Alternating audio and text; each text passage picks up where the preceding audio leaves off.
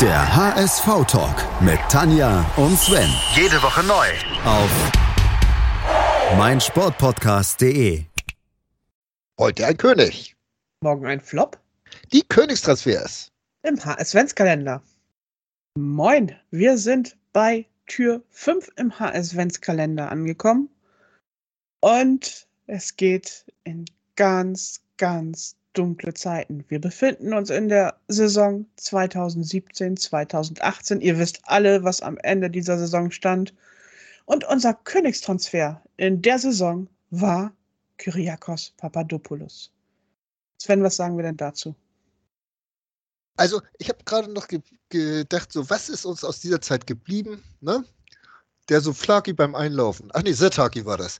Also, das, das ist so das, was geblieben ist morgens äh, oder im Stadion, äh, was mich immer noch an Kyriakos Papadopoulos denken lässt, wenn ich ins Stadion gehe. Äh, wenn du denkst, warum machen wir das eigentlich mit diesem Setaki? Ach ja, da war ja mal was. Äh, Äh, ja, ansonsten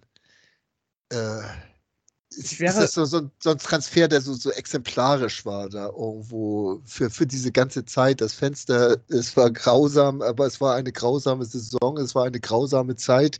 Ähm, für viele hält sie noch an bis heute. Ähm, da kann man andermal drüber reden. Aber ja, Papadopoulos, Knie kaputt, aber er hat ja in dieser Leihsaison, 16, 17 war er schon halt auf Leihbasis bei uns. er hat Äh, zwei Tore oder so gemacht. Oder ja, zwei Tore, weil er hat ja auch die Nummer 9 auf dem Rücken. Ja. Deswegen konnte man das ja auch erwarten. Und dann, ja, dann kam diese Saison, ne? Und naja, es war so der Klassiker, ne? Also ist ja nicht der Einzige, der nach einer Leihe zu, für viel zu viel Geld dann fest verpflichtet wurde. Ja. Und äh, kann er ja auch nichts dafür. Also ich meine, er kann ja nichts für seine Ablösesumme. Das Kann- ist ja eher die Schuld von Jonas Bolt in dem Fall. Also diese 6,5 Millionen, die man damals gezahlt hat an Leverkusen, äh, vielleicht, äh, man könnte jetzt natürlich sagen, aus Leverkusen kam ja Jonas Bolt zu uns. Äh, Man, man, kann, man kann so viel sagen, wenn der Tag lang ist äh, und da irgendwelche Zusammenhänge konstruieren. Äh, wie, wie viel äh, André Hahn sehe ich da gerade noch mit fast der gleichen Summe, 6 Millionen. Ich glaube, da hat Papadopoulos doch noch mehr überzeugt als André Hahn. Wenigstens mit irgend so Wahnsinnsgrätsche dann mal irgendwann so an der, Sch- an der Auslinie, die er da mhm. fast in jedem Spiel einmal auspacken musste. Das Volk hat gejubelt und ja, Papa. Ja. Das war eines der größten Probleme von Kyriakos Papalo- Papadopoulos, weil das war auch der Grund, weshalb er dann sehr schnell von Christian Titz in der ersten Zweitligasaison aussortiert wurde. Weil du dich da nicht drauf verlassen kannst. Also äh, du konntest dich drauf verlassen, dass er irgendwann an der Außenlinie äh, rumgrätscht. Ja, aber in dem Augenblick ist er dann für 10 bis 15 Sekunden aus dem Spiel raus. Ja. Und das Spiel geht weiter im Zweifel. Manchmal. Und dann, das geht nicht. Nein. Äh, Also, ja. Äh, Also völlig aus der Zeit gefallen mit seinen Grätschen. Ja. Passt. ja, auch, auch mit der ganzen mehr. Spieleröffnung und so weiter, weil Ja. das war meiner Meinung nach eher der Grund, warum er unter Titz nicht spielen sollte, weil, weil Titz ja diesen, diesen spielerischen Aufbau Ja, äh, Ansatz Du hatte. kannst nur keinen spielerischen Aufbau äh, leisten, wenn du gerade irgendwie grätschend auf dem Boden liegst.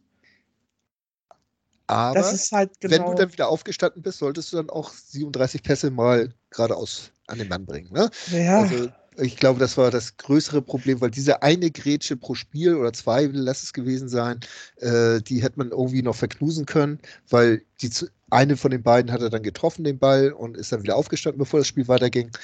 Aber das war bloß so, so, sein, sein Markenzeichen, ja. Ne? Das, was, wo man wirklich meint, er hat wirklich nur gegrätscht, um sein Markenzeichen da Ja. äh, hinzukommen und hat nicht abgelaufen oder sonst was. Vielleicht war er auch nicht mehr schnell genug auf den Füßen. Man weiß das ja alles nicht mehr so genau. die Knie haben nicht mehr mitgemacht. Die Knie haben nicht mehr mitgemacht.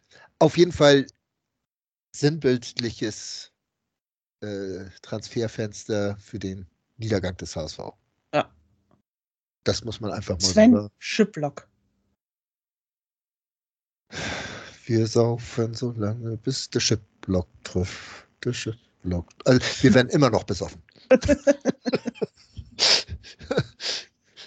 äh, ja, Saliovic.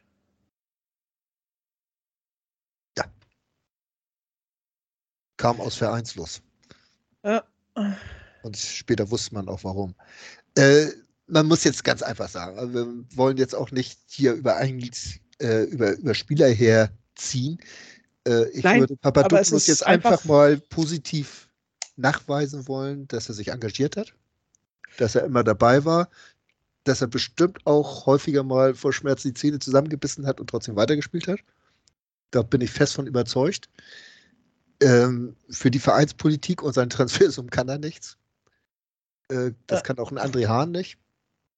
Der für 6 Millionen, da schüttel ich immer noch mit dem Kopf, der diese eine gute Saison bei Gladbach hatte. In Augsburg war er auch gut.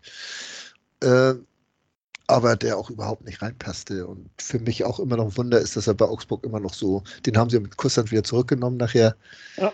Ja. Ist gut, Ja. haben auch keine 6 Millionen bezahlen müssen. Eben. bei Augsburg ist er ja auch dann durchaus ein wichtiger Baustein im Ja. Kader. Von Muss man ganz klar so sagen. Und wir Äh, haben ihn ja nur geholt, weil Ja. Markus Gisdol sich so gut mit Berater. Kühne und Struth verstanden hat und Ja. deswegen hatten wir Das plötzlich ja- an, André Hahn an der Backe. Das war ja, deswegen ist dieser André Hahn-Transfer für mich auch der größere Aufreger äh, als diese Papadopoulos-Geschichte. Ja. Dieses Struth und jetzt gerade, wo dieses Buch von Struth rausgekommen ist und er, naja, da auch, Eigentlich alles bestätigt, was wir schon immer befürchtet haben. ja, bestätigt, aber bloß halt sein, äh, sein eigenes Mitwirken da total außer Acht lässt, dass Ja. seine Spieler auf einmal tolle Verträge hatten und für viel zu viel Geld gekommen sind und er deswegen auch einer derjenigen ist, die sich sehr schön am HSV bereichert haben. Na, das, das vergisst er da irgendwo zu erwähnen, würde ich an seiner Stelle vielleicht auch vergessen, aber es ist halt so. Ja, letztlich ist halt, gehören halt auch da immer wieder mehrere Parteien zu. Der HSV hat es ja auch einfach mitgemacht. Selbstverständlich hat es mit sich machen lassen. So muss man Ja. es einfach sagen. Hat es mit sich machen lassen. Aber das war dieses Dreieck zwischen Trainer, Berater und äh, Sponsor, die dann zum vierten Punkt in diesem Dreieck geführt haben, Spieler. Ja. Ja, das muss man ganz klar so sagen. Und das war, naja, im Nachhinein betrachtet. Ne? Und auch schon damals hat man schon gesagt, was hat ein Berater da als Berater von Sponsoren zu suchen? Und diese Einflussnahme, die darüber getätigt wurde, das war halt, naja. Ja. Es fehlen einem immer noch die Worte, um das richtig einzuordnen. Gehen wir mal zum nächsten Transfer dieser Saison, Julian Pollersbeck. Ja, kam auch in erster Linie, weil er gerade U21 Europameister sind sie, glaube ich, geworden. Ja, irgend sowas. Und René Adler ja sowieso dann keinen neuen Vertrag gekriegt hat und zu Mainz gegangen ist. Deswegen konnte man Und dann dann endlich Julian auch mal gesund war, ja, eine Zeit lang auf jeden Fall. ein halbes Jahr oder so. Genau. Naja, aber auch Julian Pollersbeck vom Potenzial halte ich ihn immer noch für einen guten Torwart und er ruft es nicht ab und er wird es auch, glaube ich, nicht mehr abrufen. Trotzdem, wenn ich diese Transfers der Saison sehe, ist das etwas, was ich nachvollziehen kann. Äh, man hat versucht, einen jungen, ähm, erfolgsversprechenden, vielversprechenden Torwart zu installieren. Es ist wie so vieles in der Zeit in die Hose gegangen. Ja, aber, ich weiß nicht, ob man, wenn, wenn ein Pollersbeck einen Horst Rubesch an der Seite gehabt hätte, ob man den nicht hätte äh, zu einem vernünftigen Bundesliga-Torwart entwickeln können. äh, Bin ich eigentlich von überzeugt, dass man, wenn, wenn man den irgendwo mal Grenzen aufgesteckt hätte, vielleicht hätte er es nicht ge- gerafft, man weiß es nicht. Aber Naja, aber Pollersbeck kam aus Kaiserslautern mit der Hypothek, dass Gary Ehrmann ihn für eine, ah, ich will nicht sagen Lusche, nein, für Nein. einen faulen Spieler gehalten Ja. hat. Ja. Und wenn Gary Ehrmann das sagt, dann kannst du dir schon, dann weißt du eigentlich, da steckt auch was hinter. Und ich weiß nicht, ob Horst Rubesch den hingekriegt hätte. Ich weiß es auch nicht. Das ist ja auch Und- so hypothetisch. Ist im letzten Endes auch tatsächlich egal, weil wir müssen festhalten an, in der Saison, in der Transferperiode hat unser Scouting, das Scouting beim HSV komplett versagt. Dafür ein tolles Beispiel ist der Rick van Drongelen, der in der Vorbereitung einmal gegen den HSV gespielt hat, ein Tor geköpft hat und dann beim HSV war. Für drei Millionen Euro. Ja. Kann man mal so machen? Die ersten ein, zwei Jahre hat Rick ja auch noch wirklich gute Fortschritte Ja. dann beim HSV gemacht. Aber dann, auch noch vor dem Kreuzbandriss, stockte er in seiner Entwicklung. Da kam nichts mehr. Ja. Und insofern, dann kam der Kreuzbandriss, der ihn dann natürlich auch nochmal rausgehauen hat und Ja. er kam nicht wieder in Tritt. Wurde links und rechts von anderen Innenverteidigern auch beim HSV überholt, muss Ja. man ganz klar sagen. Äh, wie Ambrosius oder so, der dann wirklich klasse gespielt hat in der Saison, als Van Drongelen zurückkommen wollte. Ja. Und ist dann ja auch noch zu Union Berlin verkauft worden.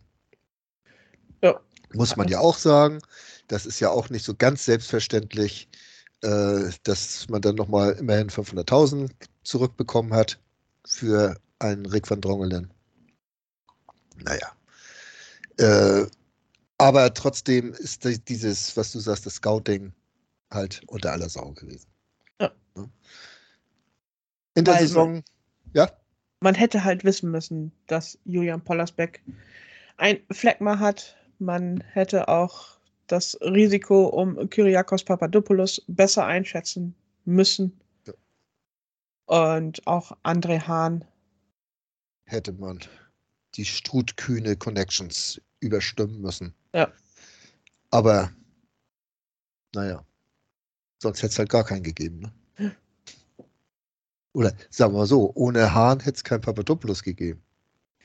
Wäre gar nicht so schlimm gewesen, ne? Äh, eben. Und ich meine, das Geld, was. Das, wo haben wir das her? Da. Wir haben in der gleichen Transferperiode Michael Gregoritsch für 5,5 Millionen verkauft. Obwohl der ja nun auch einer derjenigen waren, die so ein bisschen, naja, unkonstant waren. Vielleicht auch ein bisschen overrated waren. Ja, aber ich glaube schon, dass Michael Gregoritsch eine bessere Rolle gespielt hätte, auch noch mehr Entwicklungspotenzial mitgebracht hätte als André Hahn, der nochmal teurer war. Selbstverständlich. Aber du weißt auch, dass wir wieder sehr hypothetisch unterwegs sind gerade. Äh, in der Saison hat Fiete Ab seine ersten Spiele gemacht. Was wäre, hätte nicht alles aus Fiete Ab werden? Nein, das Fass machen wir jetzt nicht auf. Ähm, es ist natürlich, ich, wo wir gerade beim Scouting sind, äh, muss man sagen, dass da im Winter ein Trainer zu uns gekommen ist, der vielleicht die schlechteste Bilanz aller Trainer hatte, Bernd Hollerbach, den ich schon abgeschrieben habe, nachdem ich seine äh, Auftritts-, Antritts-PK gesehen habe, wo er da saß. Ich werde es nie vergessen, wie so ein Häufchen Elend und äh, Floskeln versucht hat, halbwegs glaubwürdig an den Mann zu bringen. Das war traurig. Das war auch so ein Sinnbild dieser Zeit. Nun muss man immer die hängenden Lefzen von Heribert Bruchhagen noch dazu sehen, die, die dazu noch kommen. Also, ja, es ist einfach, einfach schlimm. Ja. Ja, Und da spiele ich dann doch lieber zweite Liga mit einem Genau. vernünftigen Scouting und vernünftiger Führungsstruktur. Ja. Und jungen Spielern, die sich auch tatsächlich entwickeln. das würde ich auch sagen. So ist das. Und dieses Versprechen in die Zukunft wissen wir auch nicht, ob es eingelöst wird und was daraus wird. Aber man hat da so ein paar Spieler jetzt mit Potenzial. Naja.